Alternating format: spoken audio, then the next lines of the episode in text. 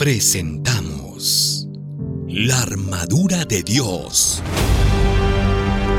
Un libro que enseña a orar cuando no tienes ganas de orar.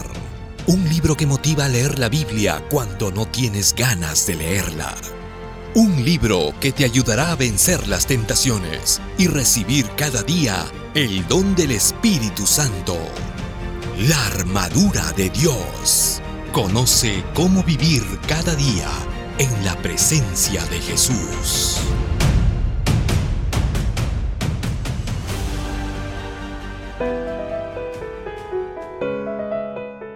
Gracias por estar aquí.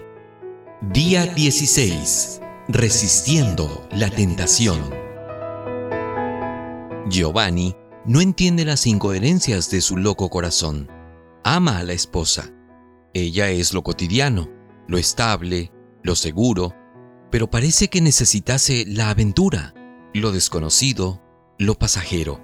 Busca una experiencia que lo haga sufrir. Triste realidad. Se ha cansado del amor de la esposa y ansía el dolor, la indiferencia y la culpa de la extraña. La infidelidad está entretejida en las propias células de Giovanni. Es su naturaleza. El pecado que habita en mí diría San Pablo. Lo peor de la infidelidad no son las terribles consecuencias sociales y personales, sino la incapacidad que genera para creer después en las promesas divinas. El infiel cree que Dios es también infiel. Cada vez que piensa en el amor divino, lo hace desde su perspectiva humana de amar. El amor humano, por más sincero y bonito que parezca, está manchado de egoísmo. Ama cuando le conviene, esperando algún beneficio de vuelta. Pero con Dios las cosas son diferentes. Él ama por el simple hecho de amar. A pesar de lo que el ser humano haga o deje de hacer, simplemente ama. Su naturaleza es el amor. El ser humano necesita sentirse amado por Dios para mirar adelante y vivir la vida victoriosa, pero cada vez que piensa en la fidelidad de Dios, mira a su propia infidelidad y se desespera. La pregunta que lo desorienta y lo deja confundido es, ¿cómo puede Dios cumplir su promesa si yo no puedo cumplir la mía? La respuesta es sencilla.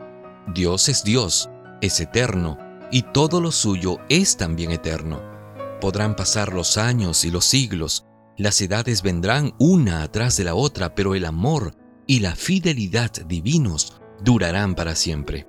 Si dejase de amar, se negaría a sí mismo. Un día Giovanni asistió a una conferencia pública y me oyó hablar de la oración, de cómo es necesario abrirle el corazón a Dios en la recámara del alma. Aprendió a contarle al Señor lo que sentía, aunque le pareciera vergonzoso, y lo hizo. En un campestre realizado en Virginia lo conocí. Pastor, me dijo, un día estaba yendo a encontrarme con una mujer que no era mi esposa no podía resistir la tentación. Por más que me esforzaba, no podía controlar mis impulsos pecaminosos. Pero me acordé de su mensaje, y en lugar de cerrar los ojos y concentrar mis esfuerzos para no caer, empecé a contarle a Dios lo que estaba sintiendo. Al principio me daba vergüenza. Estaba hablando con el santo Dios creador de los cielos y de la tierra, y le estaba diciendo las cosas horribles que estaba sintiendo. ¡Qué vergüenza! Pero repentinamente sentí unas ganas de llorar y empecé a gritar escandalosamente. Corrí como un loco en medio de la gente. Las personas me miraban y no entendían lo que sucedía. Yo seguí corriendo, hablando en mi corazón a Dios. Le dije, Señor, soy una basura, no merezco nada de bueno.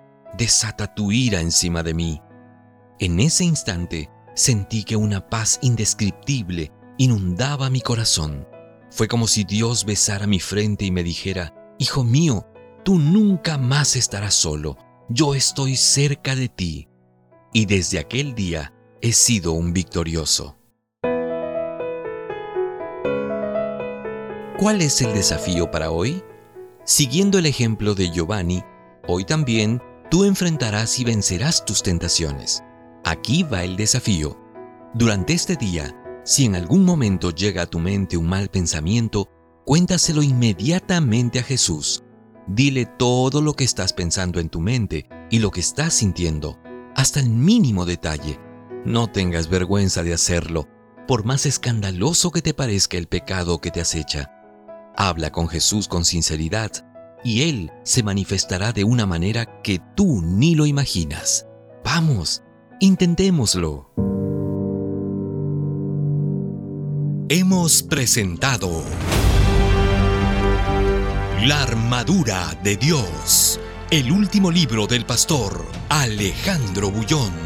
Conoce cómo vivir cada día en la presencia de Jesús. Hasta la próxima.